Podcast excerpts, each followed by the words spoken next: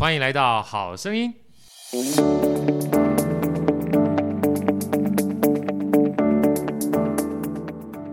大家好，我是好学好哥，欢迎来到好声音。在好哥身边是我们美女主持人 Elsa，Elsa 跟大家问好。大家好，我是 Elsa。那我们今天呢，邀请到非常已经期待很久的，能够帮助我们人生一个最重要价值的老师。待会儿我们再跟大家这个泄露一下是什么样的一个宝贵的秘密知识。我们赶紧偷学好多，太期待了。让我们热烈掌声欢迎 Vivian 老师。嗨，主持人好，各位听众朋友，大家好。啊，Vivian 老师好啊，这个。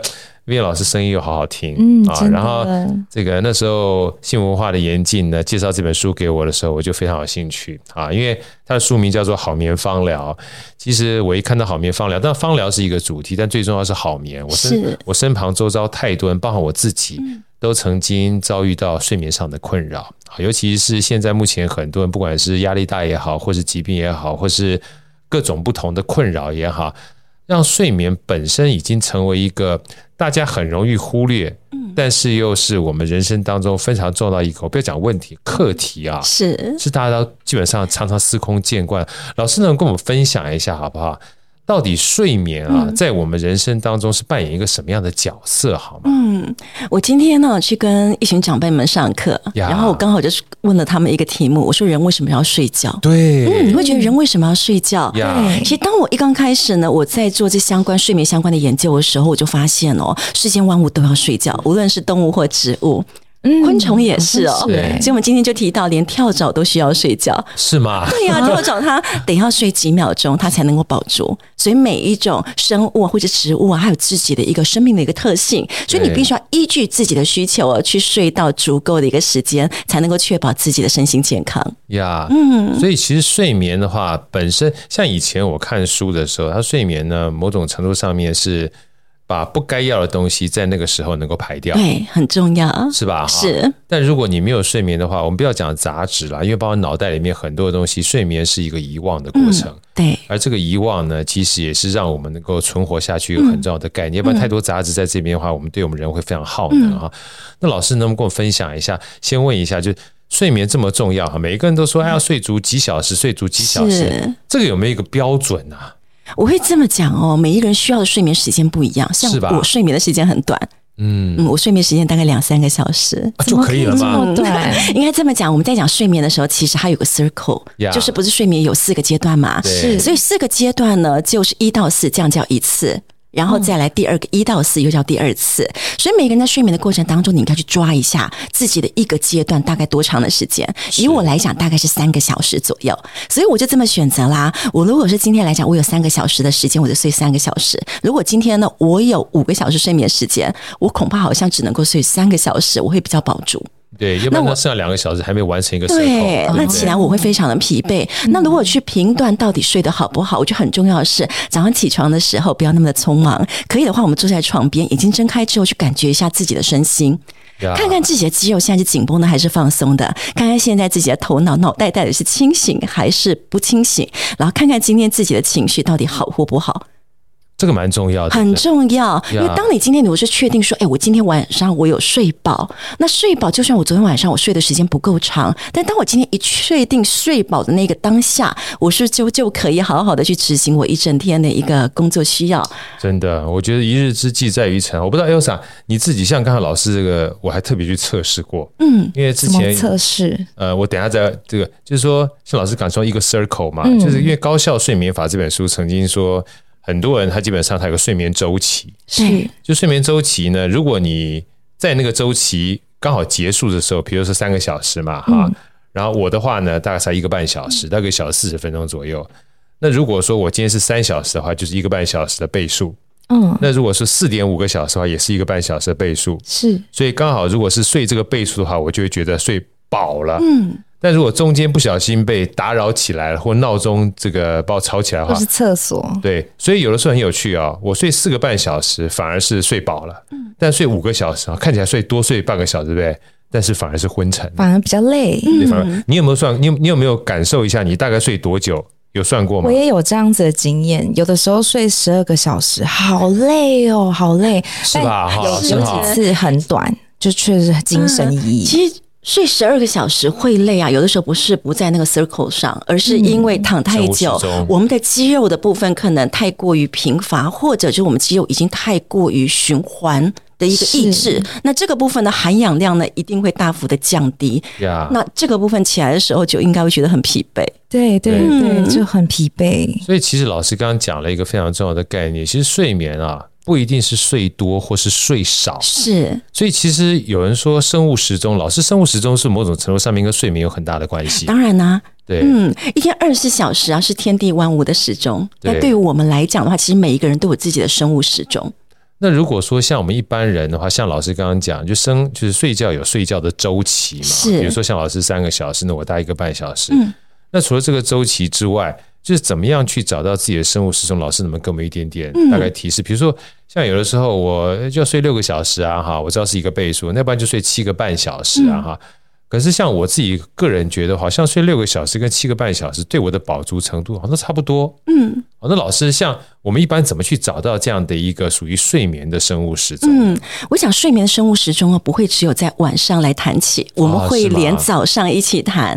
就想想看哦，生物时钟它最主要是跟什么有关系？跟自律神经有关系。其实人体的自律神经不就分成交感神经跟副交感神经吗？对。其实交感神经就很像我们古早啊，日出而作，日落而息啊。早上我们必须要有交感神经，我们才能够有精神、有冲劲呢，去处理好我们一整天的一个事情。那大概到。到了中午过后哦，太阳稍微锐减的时候，这个时候副交感神经就开始要去取代交感神经，所以有的时候我们吃饱饭的时候会觉得有点累，有点疲惫。这个部分不是因为吃饱了想睡觉，而是因为我们的身体的一个时钟哦，开始提醒我们，从现在开始要好好的放松，讲话要慢，动作要慢，你的呼吸、心跳开始预备都要慢下来。那直到我们下班的时候，就可以好好的歇下来，回归到我们的家庭。呀，嗯。所以老师，这个我有点好奇啊，就是很多人都说啊，十一点以前要入睡嘛，哈、嗯。那现在目前的话，其实很多人我们讲夜猫子，夜猫子啊，对不对？就时间就是哎，好像已经没有搞到十二点一点，他就不睡觉，你知道？那有些人就说想要。也不说强迫，就是啊，让自己能够早点睡觉。Elsa，你你你大概有没有说几点睡觉？我是规定我自己十二点上床，但是我三四点才睡着，啊，所以你要很久的时间才能入睡。真的很哇，这个就是我想帮好多朋友，真的真的帮好多人想请教老师，就是睡眠到底有没有一个比较好的睡眠，就是上床的时间，嗯、或者是我们到底入睡哈？就像刚才 Elsa 讲的，有人三个小时才入睡眠，那我大概是。我都不知道我要酝酿多久，这样我我都不太需要酝酿，大概就就好个倒下去就差不多就睡了，就睡觉。我是现在了，因为我现在运动。我刚才有跟老师聊，我觉得运动后来帮助我睡眠有很大的这个呃，算是注意哈。老师，我先聊这一段之后，我再跟讲请教你是，我们一般而言的话会有哪些睡眠的问题？就像刚才这两个，就是一个我们大概什么时候是比较好的睡眠的时刻？然后一般而言的话，呃，以你们专家来去看的，就是我们从。打算要睡觉躺上床，到真正睡眠就是入睡的时间，大概是多长比较好一点点？我们用中医的概念来看哦，人为什么要睡觉？因为要让我们的心肝脾胃肾各有自己可以去做细胞新陈代谢的一个时间修复。所以以中医来讲的话，十一点一定要睡着，所以就必须要在十点半上床。所以意思是上床到睡着三十分钟的时间是我们可以允许的。啊，这个、天哪，好短、哦！那如果你现在十一点上床，嗯、那如果能够幸运一点了，十二点睡着，其实我们的肝脏就没有修复到了。所以有的时候就是依据它的一个时辰哦，那每一个小时呢都会处理一个肝脏细胞，所以越晚睡，我们人体的一个器官呢就会越受到莫大的影响。所以说要啥？我跟你讲，嗯、这个这真的是豪哥想讲了，我就常常告诉我自己哈，差不多十点前上上床睡觉，嗯、人家都说老人家，我说不是。我们就是因为这样才能够长保年轻，你知道吗？是吧，老师哈？是，真的要有足够的睡眠时间，然后再来就是另外一个特点就是啊，可能每个人生活作息都不一样。像我们有很多的学生呢，真的都是八点才回到家，然后开始煮个饭，嗯，煮个饭之后照顾一下孩子，等到孩子去睡觉的时候，可能就十一点半了，他还要洗衣服，他还要整理家里，所以大概都非得要等到一点多才有自己的时间，自己去洗个澡。那洗完澡之后又舍不得睡。看一下，然后对对对，自己的时间东摸摸西摸摸的，所以几点睡觉已经都不知道，但是每天都要固定时间起床。所以这个部分就会让自己的睡眠时间呢大幅的压缩。那我们在一些的一个学理临床上，我们会这么讲哦，尽量让自己有固定的睡眠时间，能早就早。所以我们可以先提早个三十分钟，然后一个礼拜之后再提早个三十分钟，慢慢慢让自己可以回归到足够的睡眠时间。呀，嗯，老师，那像我们一般而言的话，除了时间这件事情之外，哈，因为。时间的话是本身，如果能控制就控制啊，如果不能控制的话，你要想办法控制。我就常讲说，如果你说你没办法，就一定没办法。有的时候我们会忘记，所以我都觉得我们小的时候在背单字的那一招要拿出来，就在家里面全部要贴满了一些字条。对，我要十一点睡觉。我要几点上床？那家人看到的时候，他就会提醒你说：“你不是要十一点睡觉，怎么现在还在这里？”会会会，对对对。那我一个朋友也是这个样子哦，他就做了这件事情，然后每个家人都要告诉他说：“哎，三十分钟后你就要做什么做什么。”结果他很可爱，是他离不开他的手机哦，他躲到厕所里面去玩手机。他就不愿让大家看到他在玩手机。对，就是有的时候我们就很有趣，你知道，就明知道山有虎，偏向虎山行啊。老师，这个就是我想要再请教你一下。我们讲好眠，好眠，我先讲一下这个副作用，好吧？就是如果睡不好的话，一般人会对我们有什么样的副作用？嗯，想想看，睡不好这件事，你绝对不是躺在床上哦，翻来覆去这么样子的难过。其实睡不好，首先它会影响到我们的自律神经。对，自律神经影响了之后，你就会发现呢，晚上不止。没有办法入睡，早上也不清醒，不清醒这件事情问题就来了。有没有可能你开车、工作可能都会受到影响？然后再来神经受到影响之后，内分泌就会失调。内分泌一失调之后，该长高不长高，该瘦反倒胖。然后一些器官机能呢都会受到很大的一个干扰。这个部分就不要讲说你皮肤有可能会不好啊，或者是有三高啊，人体呢可能排尿也排不顺畅啊，然后又。有一些杂七杂八的一些你很难去处理，又必须要透过医疗去处置的一些事情。对，所以说啊，这个东西之前就有人跟我们聊说啊，每天花很多时间啊，把时间挤一挤就出来了，然后去加班做事情。我说挤出来的时间啊，就包含你去把睡眠时间拿来做事情啊，牺牲睡眠这件事情，反而会让你未来在白天。的工作的效率跟效能变差，是。你还不如就是把这个拿来好好的去睡一下，看起来好像哎，睡眠时间变长了，白天的时间稍微短一点，但是那个一个小时啊，跟你这个就熬夜完毕之后，剩下那个累得跟鬼一样之后，那个精神不技巧是不一样的。嗯，更可怕是，我觉得身体这件事情的话，影响其实更为至关重要。我就记得我那时候在大陆的时候睡不好，嗯，睡不好连带的，我觉得很多的食欲也不振，然后胃也不好，对。是吧？嗯，所以我就发觉，一旦胃不好之后，你这吃东西又吃不好，然后睡眠又更不好。我常常胃痛，半夜就被痛起来，所以变成一个恶性循环。嗯，我不知道老师说，像就是像这样的一个问题哈，一般而言的话，我们一旦碰到的时候，我接下来想请教老师，有怎么样的办法，或者是一个小小的撇步，除了刚贴字条之外，我觉得是一个很棒的工具哈。怎么样能让我们，因为因为尤其像刚才有一个很重要的问题是，就躺在床上就睡不着。入睡很困难，这个通常会有什么样的情况造成？我们要怎么去克服这样的入睡睡不着的问题？尤其很多人说：“哎，我现在本来是十二，像刚才要想十二点上床，对不对？”对。你今天回家试着十点上床看看，好，好，好。或者十点十点上床之后，你先试看看，因为试是一件事情，但到入睡啊，说不定又搞了很长时间。老师，怎么样办法让我们能够比较舒服的入睡？就像芳疗这件事情，是不是一个方法呢？啊，而且待会我们要再聊一下，因为我们刚刚之前。请教老师讲说，芳疗就像我们的吃病呃生病吃药是一样，它有好也有坏，你要用对的方式才能帮助我们有好眠嘛。嗯，老师能不能跟我们分享一下好不好？我觉得探讨到睡眠啊，不是说教你什么样的方法，而是你要先知道睡眠对你的重要性。所以有时间讲睡眠呢，我们会先做的是行为评估跟行为调整。就像您刚刚讲，对对对，如果他明明知道睡觉是重要的，但是呢，他真的没有办法放下他的手机。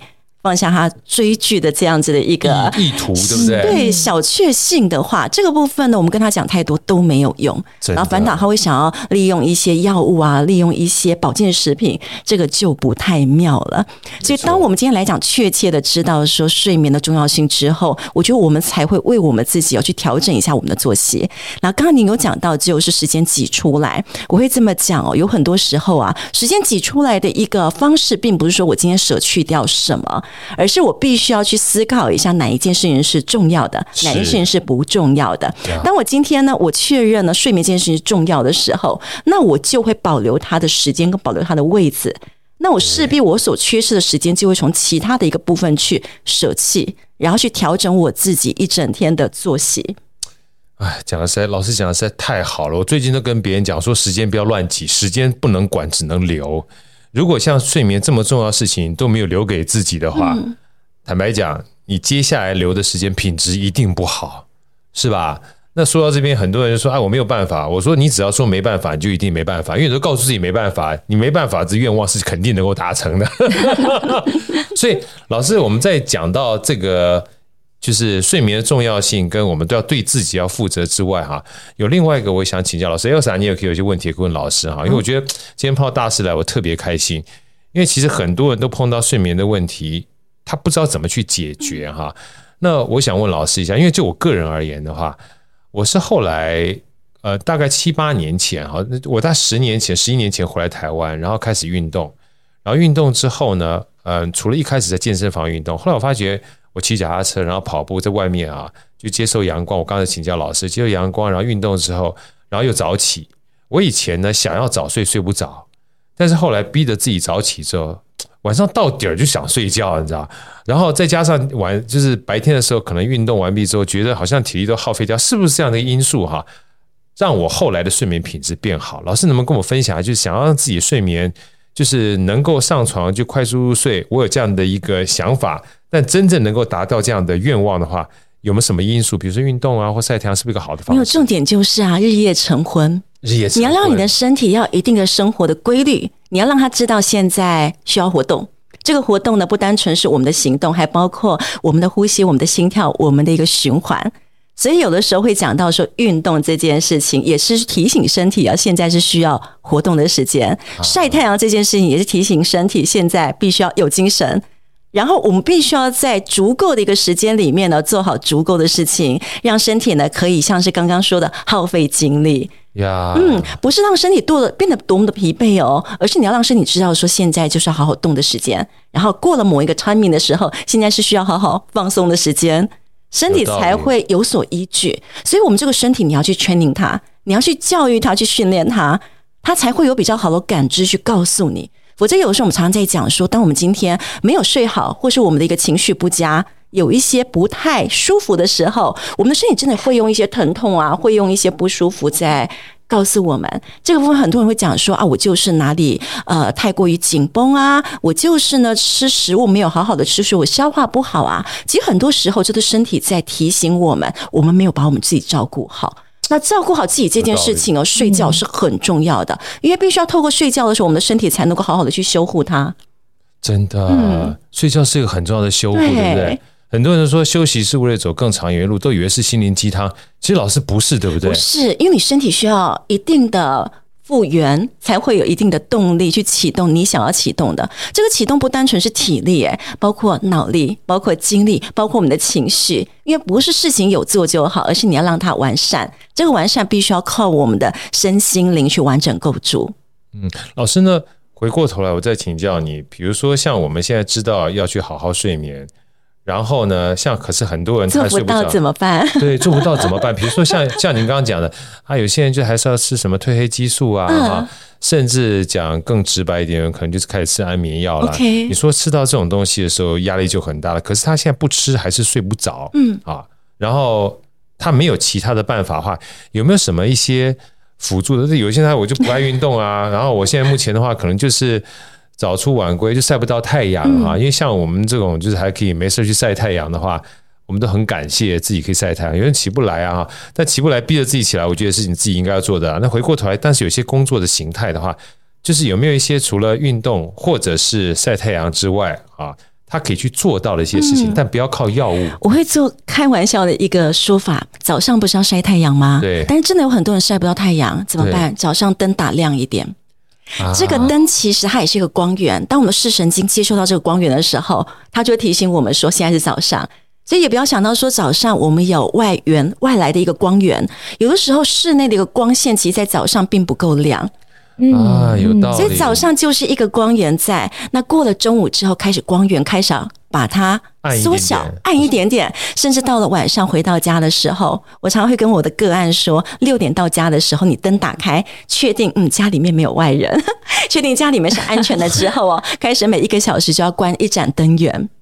所以家里面的灯不要那一种一开之后就大灯全开，你必须要请水电工把它调整成四个、五个不同的阶段啊，甚至有一些可以调整那个微调的。所以七点关一盏，八点关一盏，九点关一盏，十点可能开始就是那一种非常的有那种睡觉的一个 feel。甚至我们有学生很可爱，老师，我今天有事情在忙，所以忙到所有电灯都关掉，我最后还点蜡烛。点着烛火，持续把他的事情给做完。但是我自己的一个研究跟学员们的发现哦，关电灯这件事情真的非常的好用，因为你会让身体知道现在晚上了，我开始要预备要歇下了，所以先阻断我们视神经对于光线的一个接收，人体的一个副交感神经或人体的一个褪黑激素啊，也会比较好释放。哎，好有道理，好，而且好好用又好简单的工具啊。对，如果你真的看不到阳光的话，你把灯打开亮一点，然后到晚上的时候不要灯火通明。我就记得有一次我去我老婆他们办公室那个会计师事务所嘛，我去的时候我吓一跳，因为半夜呃不是半夜，就是晚上在八九点，你知道，哇，灯亮的跟鬼一样。我想说，难怪他们基本上可以拼命工作，因为那个感觉就跟白天是一模一样的。你看，像我们现在晚上的一个灯源哦，是不是也是比白天还要亮？是。所以，如果你是属于那样晚上的呃夜间工作者，其实如果可以的话呢，一定要消灭掉你的一个光源，否则这个时间哦，待会回到家之后，我们真的是如白昼一样，非常的有精神。有道理，因为其实像老师刚刚讲，日夜晨昏，某种程度上面有这样的一个日夜晨昏，等于就是透过。时令啊，就每天时令来提醒我们该做什么事情，对不对？所以褪黑激素就这个意思啊。对呀、啊，对不对？对。那如果说你所在的环境哦，真的没有办法，真的是必须要很亮的时候，晚上戴墨镜吧。再不行的时候啊，游泳的那个蛙镜也可以，也可以戴上。真的，真的，真的有效，真的有效。难怪我看到一些这个明星都喜欢戴墨镜，原来是帮助他们个睡眠。原来是这样，真的，他们很爱戴墨镜，是吧？是。不过确实也是啊，对老师，但是我现在其实有在做您说的这个做法，嗯、我大概到最后睡前我都只剩蜡烛，是，但我还是睡不着。然后睡觉的时候你要把蜡烛给吹熄哈，有睡觉必须要全暗，除非他今天他很怕暗。我们有些个案他怕暗，怕所以电灯全暗，只要反倒睡不好。所以这个部分就会让他留一盏小灯，但他会戴着眼罩睡觉。呀，yeah. 嗯，那睡觉光源这个是一件事情，再来就是啊，看看你的神经怎么了。其实人哦，副交感神经如果分泌充足，褪黑激素分泌充足，我们人开始就会变得越来越无力，越来越疲惫，越来越适合入睡。觉得我今天呢，真的就是还是睡不好，就要看看是不是你的交感神经还很旺盛。那交感神经为什么会很旺盛？以老年人来讲的话，他们有慢性的发炎。所以他一天二十四小时身体在发炎，副交感神经不敢起来，那这个部分就要去处理他哪里疼痛的问题，因为疼痛这件事情真的会先去提醒我们的身体，让我们不能够放松。嗯、那么我今天来讲没有疼痛的问题哦，就要看看是不是自己有一些什么样子的心情上的问题，或者是事件上的一个影响，有没有未完成的事情、担忧的事情，可以的话一次性解决。回到家之后呢，真的就是呢，吃完饭整理好、洗好澡，赶快就是先把它写一写、梳理一下，再去做最后收拢的动作。那写下来一个目的就是呢，我如果有事情我写下来，我要怎么去处理它？拉一下心智图，嗯，可以处理吗？可以处理，我现在立马想。但这件事可以处理的事情，不是我现在可以做的，那我就把它先寄放在明天。不能处理吗？那是三个月后吗？还是半年后？还是一年后？好吧，那就之后再说。所以，我们当下只处理自己当下可以处理的事情。如果是跟我待会呢，接下来躺在床上睡眠无关的事情，先放着，不要把这样的一个心思呢带到睡眠里面，甚至变成是梦境，变成干扰就不好了。有道理，还真的会梦到哎、欸。对啊，写出来，因为你你没有办法写出来的话，有的时候你会在那边一直转。对，是最怕是转。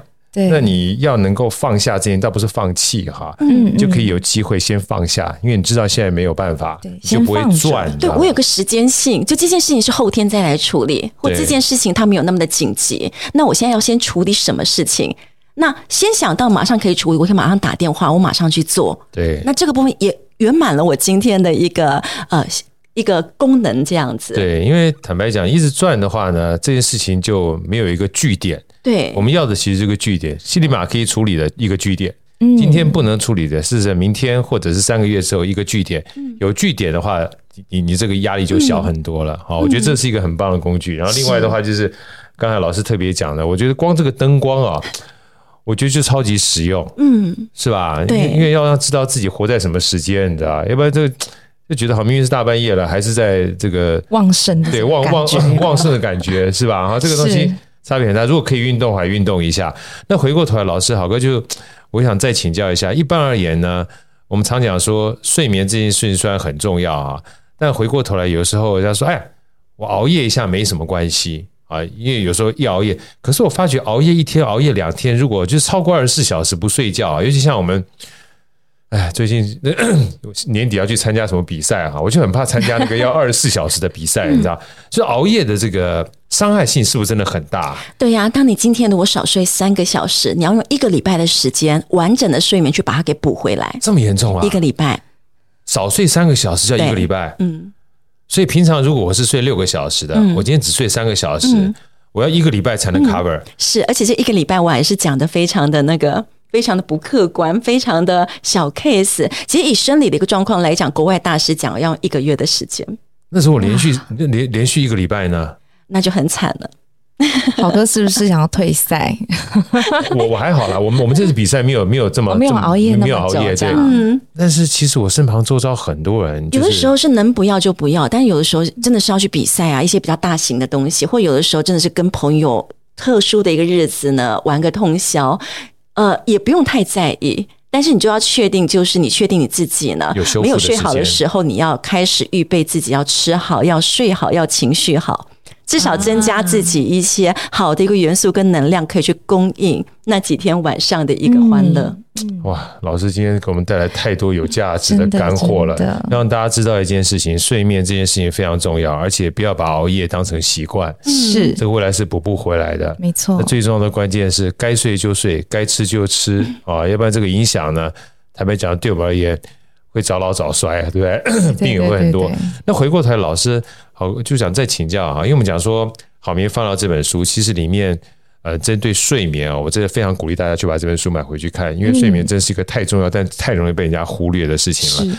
那我们再接下来往芳疗这件事情来看看待好了，因为很多人一开始看到这本书的时候，可能会觉得说，哎，你如果说想要好好睡觉的话，呃，芳疗是一个非常重要的方式，可事实上。呃，这本书里面教大家不是说完全用芳疗当成治疗，嗯，反而是教大家怎么样能够把芳疗这个好好看待学习的知识。嗯，我觉得这才是这本书里面把睡觉。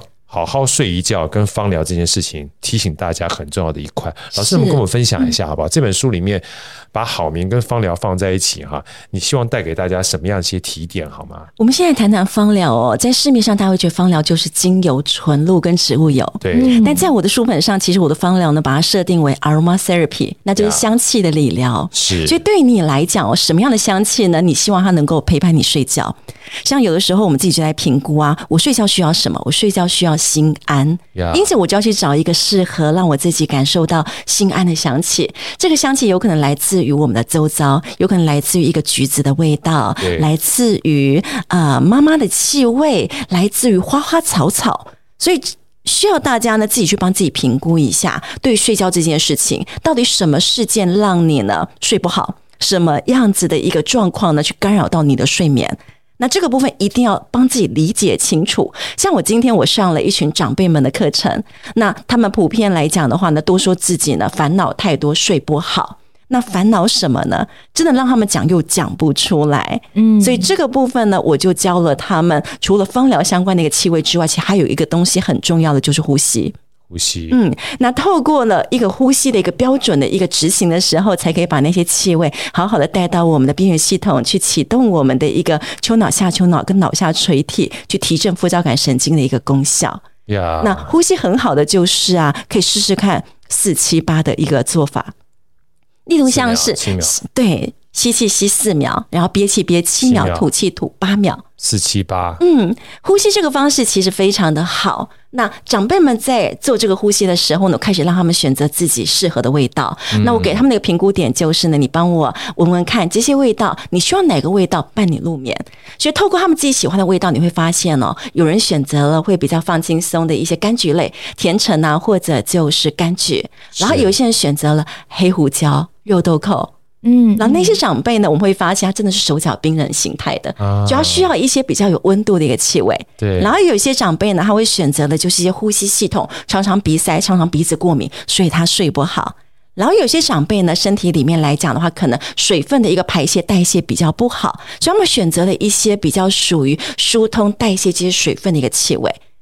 所以世间万物味道非常的多，大家可以去思考看看什么味道，我希望它陪伴我睡觉，可以去找这些香气，从这些香气的一个判断呢，来看看自己为什么睡不好。呀，嗯，好有意思。我觉得老老师在讲这一段啊，突然让我觉得 之前有看到一本书，它叫《人体是就是人的身体是大药》，是啊，它其实讲的很很就是一个很直白的概念，就是比如说你今天想吃什么哈。